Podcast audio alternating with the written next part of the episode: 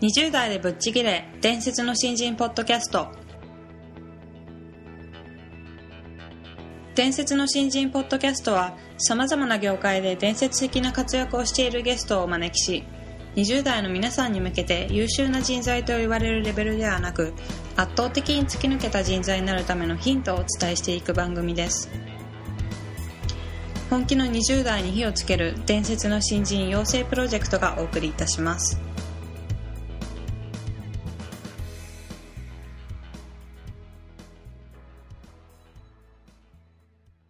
皆さんこんにちは。20代でぶっちぎれ。伝説の新人ポッドキャストへようこそ。ナビゲーターの戸谷香奈です。伝説の新人プロジェクト小宮です。よろしくお願いします。よろしくお願いします、えー本日はですねえっ、と珍しいというかこれまで、えーお越しいただいたことのないような、えー経歴をお持ちのゲストなんですけども。そうだよね。はい、あの元宇宙飛行士の山崎直子さんをお呼びしております。そう、やっぱ認知度で言ったら、はい。抜群に高いんじゃない？そうですね。あのースペースシャトルに乗ってうん。宇宙に行く時はテレビでもそうだよね。ものすごい放映されてましたもんね。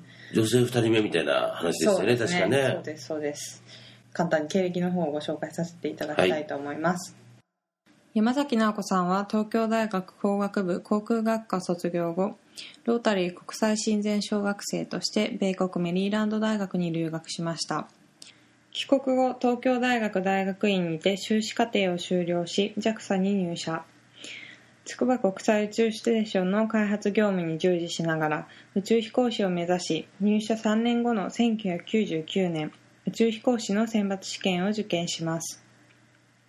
古川聡さん星出明彦さんとともに応募者860人の中の3人に選ばれますが2003年にスペースシャトルコロンビア号が空中分解し宇宙飛行士が犠牲になったという事故を機に宇宙に飛び立てる可能性が遠のきました。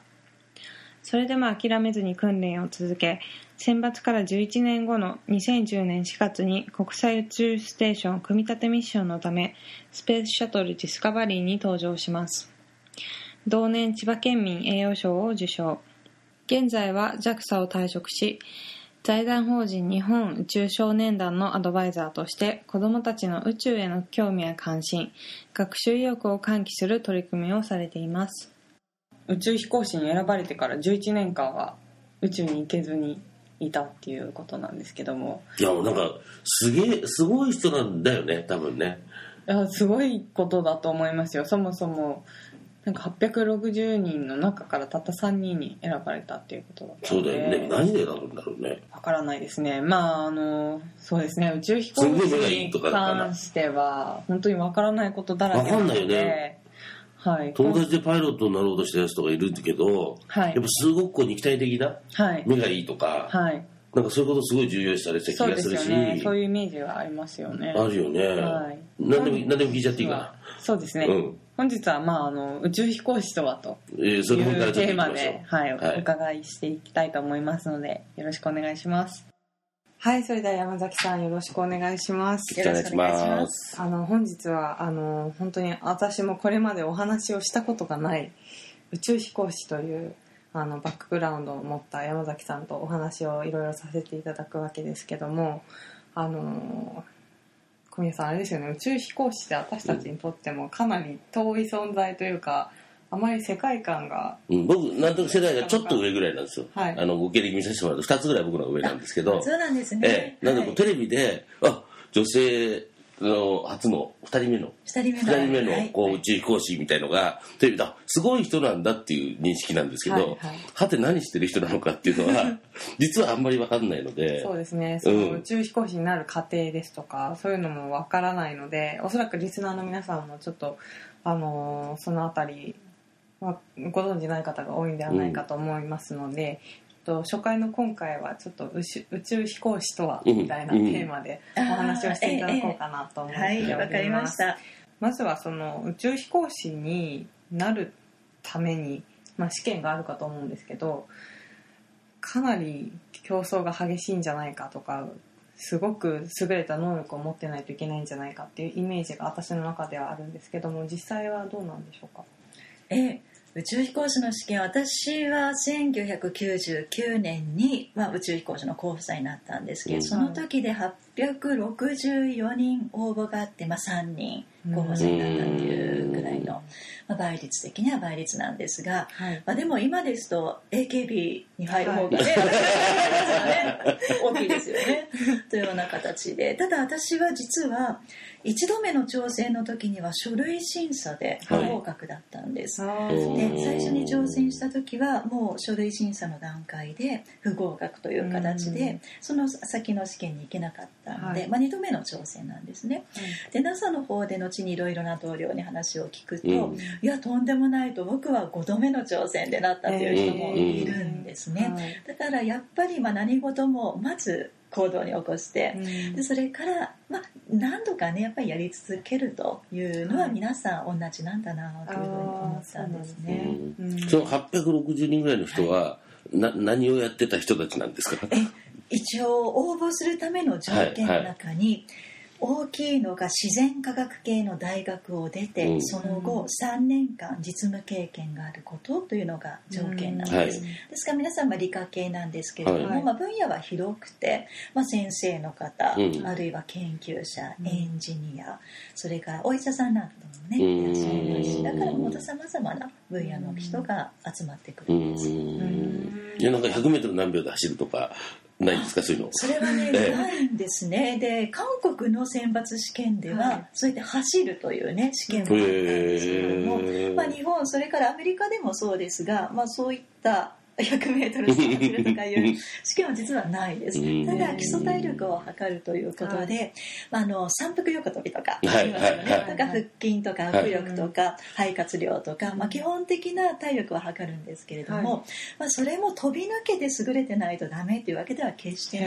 く、まあ、ある程度のレベルが一定レベルがあればという形になっています。じゃあある程度健康であればええ大丈夫ということで、そのなん後ですね。に受かってから割と厳しい訓練があるあもちんろん訓練の中でまた持久力を高めるとかね 基礎体力を高めるっていうのはありますしだからよくね皆さん運動神経すごい人じゃないとなれないというようなねことを思ってるかもしれませんけれども運動神経という意味ではもう普通でうん。いいんです。ただ基礎体力持久力はね、まあはい必要なので、まあ、訓練で伸ばしていくと。うんであとねよく目がね良くないとダメとか、うん虫歯があるとダメとか、はい。いう時代も確かに昔はあったんですけれども、まあ、今はね普通に虫歯も治療してあれば大丈夫です。でうん。目もですね。裸眼の条件は屈折率は多少あるんですけどもなくて、まあ、矯正で眼鏡、はい。コンタクトを入れて1.0出せればいいと。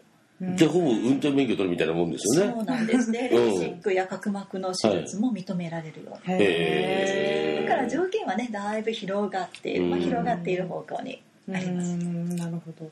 試験に通るためえにえ必要な条件っていうのは先ほどおっしゃった実務があるとかっていうのもあるかと思うんですけど何かやっぱり試3人験官選ぶわとかっ何を見るんですか、うん。そうなんですね。それは私も実は、まあ、当事者なので選抜側ではないので、そうですね。ブラックボックスなところが多いんですね、じゃあどうしてあなたが合格したのか何点でしたという結果は、まあ、全く知らされないですから、まあ、憶測の部分も多いんですけれども、まあ、試験の中には最初は筆記試験などもあります、でいわゆる、まあ、教養試験ですね、それから自治問題などもありますし筆記の心理テストもあるんですね、でそれでまず最初バランスよく見た上で、それからは面接あるいは、まあ、グループでディスカッションしたり、うん。まあ、その中でのチームワーク行動力を見ているというような、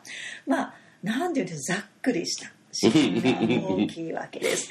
じゃあそこで何を問われるかというともう本当全てというかですね、うんまあ、他の入社試験でもきっと全く一緒だと思うんですけれども、まあ、今までどんなことをね人生を歩んできたかとか、はいまあ、どんな経験をしてどんな過ごし方をして何に感動して何を学んだのかと、まあ、人生全てをね、うん。まあ問われることが多いのでだから決してまあ一夜漬けの試験対策でクリアできるというものでもなく、まあ、小手先というよりは、まあ、むしろ自分が、まあ、自分のことを客観的にはい。見つめ直して、うん。でその中で、まあ、しっかりとね軸を持っているかという、まあ、そこの部分なんでしょうかね。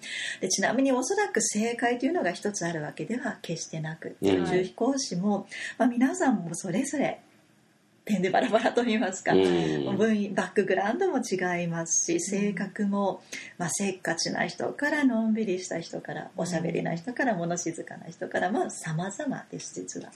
でもだから正解が一つあるというよりは、まあ、それぞれいろいろな個性を、幅広くやはり集めてた方が組織としてはね全体としてチームとしていろんなバラエティに飛ぶという考え方は他のね会社はい。組織でも全く一緒で宇宙飛行士も全く一緒。うん。同じ人ばっかり採用するというよりはある程度ばらけて、かつバックグラウンドもばらけて、うんでもそのチームの中で自分がこの得意な分野をどう活かせるかを、まあ、しっかりとね、そこを持っている人を多う分、ん。はい、選んでいるのかなという気がします。今その得意分野っていうお話が出たんですけども、山崎さんが実際に宇宙に行かれてあの何かしらのミッションを持たれて行かれたかと思うんですけども実際にそこではどのようなことをされてたんですか、はい、私の場合はスペースシャトルに搭乗して、はい。で国際宇宙ステーションに行ってその組み立てうん。補給作業を行うということで、まあ、具体的にはロボットアームを操作して、はい。スペースシャトルに入れて運んだ補給コンテナ、まあ、大きなバス1台分ぐらいあるものですけど、まあ、それを取り出して宇宙ステーションにくっつけたり、はい。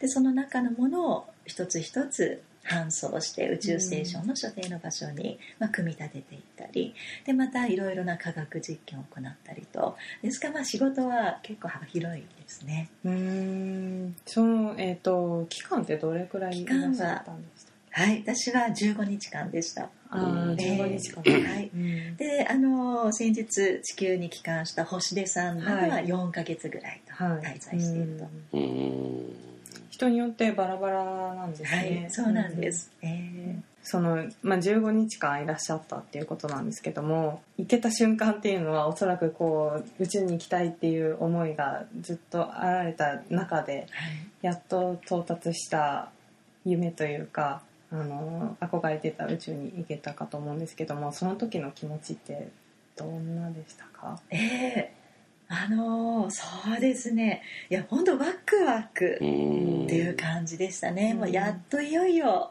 本番が来たんだという感じです、ですから私は1999年に訓練を開始して、宇宙に登場したのが2010年なので11年間はずっとねその訓練、はい。地上業務の期間があったわけです。だからまあようやくこれでまあ本番が来たという形です。すごいまあドキドキワクワクしてました。だからよくね宇宙に行く時怖くなかったですかとうん。かはい聞かれる時もあるんですけれども、まあ、怖いという感覚はなくなるんですね正直ね、はい。まあ、これだけずっと訓練しているとむしろ宇宙に行く時はやったという感じで逆に宇宙に、まあ、何らかの原因で行けなくなるとうん。いうことの方が怖いという怖いというようなね、まあ、うそういった気持ちになっていたのがまあ正直なところ。背中のロケットは飛べなかったとかそういうやつすね。ですよね。うん。えーあるいは自分自身何らかの大きなあそうか病気や怪我をしたりそうか。ああるいはね周りの、まあ、家族に大事だったりとか、うん。まあ、いろんな要因で行けなくなるということもねあの、うん。あり得るのうで、ん。だからそういった時のが怖いなという感じがうん感覚がありましたね。だからいざ宇宙に行く時にはもうあらゆる訓練の9割方は非常時対応なんですね。うんで実際に宇宙に行った時に、まあ、行う普通の練習というのはまあ1割ぐらいに過ぎなくて、うんあとは何か例えば火事が起きました、はい。空気が漏れました、まあ、コンピューターが壊れました。機器がちょっと故障しましたと、まあ、それでもミッションを達成するにはどうしたらいいかという部分がほとんどなので、まあ、何かねいろんなことが起こりうるというのはまあ常に。まあ、考えていると。だから打ち上げの時も、まあ、座席に座って目の前に非常時の対応が太字でもバーンと書かれてるんですね、はい。エンジンがもしここで壊れたらあの窓を爆破してポールを出してうん。脱出してパラシュートで降りないといけないとかうん。非常酸素を開けないといけないとかうん、まあ、いろんな手順を常に目の前に見ているので、まあ、そういった意味では緊張します常に。ですよね。これが起きたらこうしないといけないというのを常に頭の中でシミュレーションはするんですけれどもでも逆に怖いという感覚ではなくなるんですよね。うん。不思議とね。確かに宇宙なんて日常生活とは本当にかけ離れたような場所ですからね、何が起こるかわからないという意味でやっぱりそういう非常時に備えて訓練していくっていうのは大事なんだろうなと思うんですけども先ほどその山崎さんが宇宙飛行士の試験で選抜されて実際に宇宙に行けるまで11年間かかったっておっしゃってましたけどもその期間っていうのはええ。人によってバラバラなんですか？そうです。はい。もうその時の状況によって左右されるんです、で最初から11年後と分かっていればうん。それに向けてなんとなくねイメージがつくんですけれども実際渦中にいる時にはいつ宇宙に行くかというのは全く分からないんですね。そでですそれはもう JAXA も NASA も分からない。もう神のみぞ知るの世界で。うん。で特にまあ私の場合ですと訓練の最中2003年の時にはいスペースシャトルコロンビア号が空中分解してしまうという大きな事故があったので、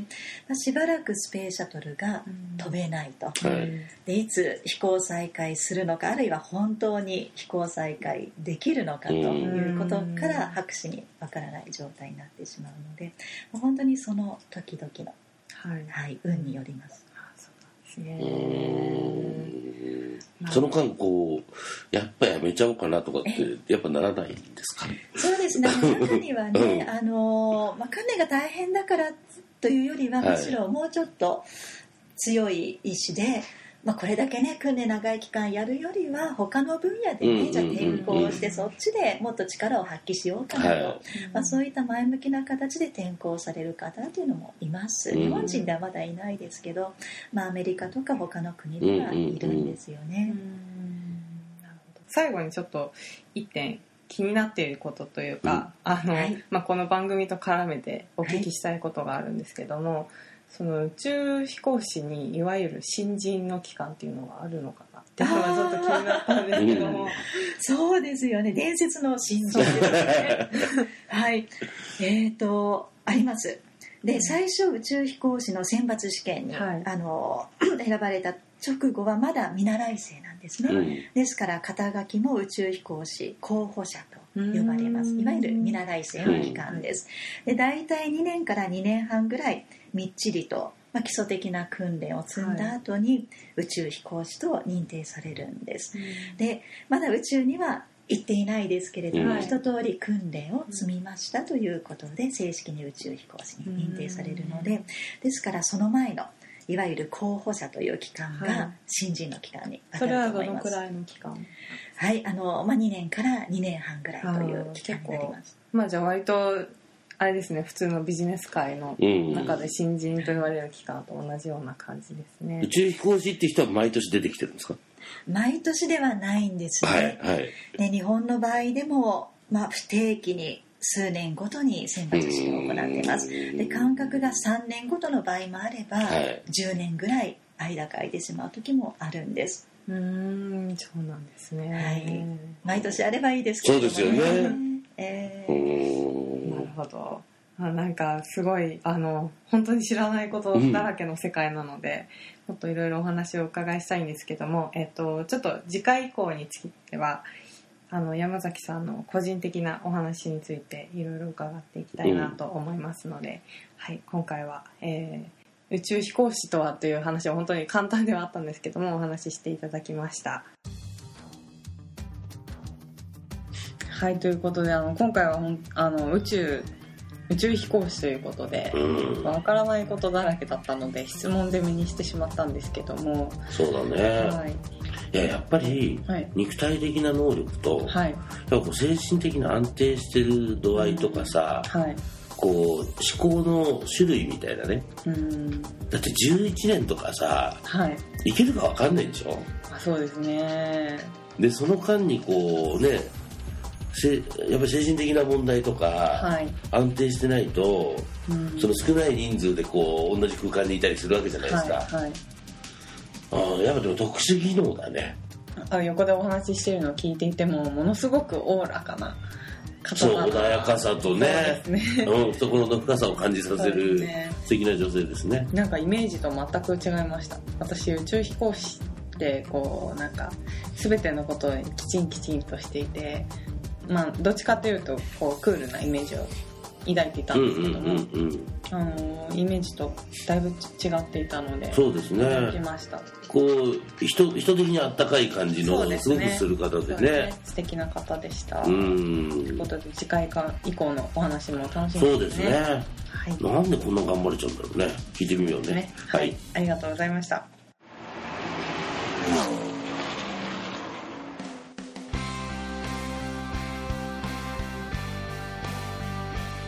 本日のトークはいかがでしたでしょうか？伝説の新人養成プロジェクトのホームページおよびに Facebook ページでは新人時代を誰よりも早く駆け抜けるためのヒントや講座情報など日々更新していますのでぜひ一度ご覧ください。検索キーワードは伝説の新人です。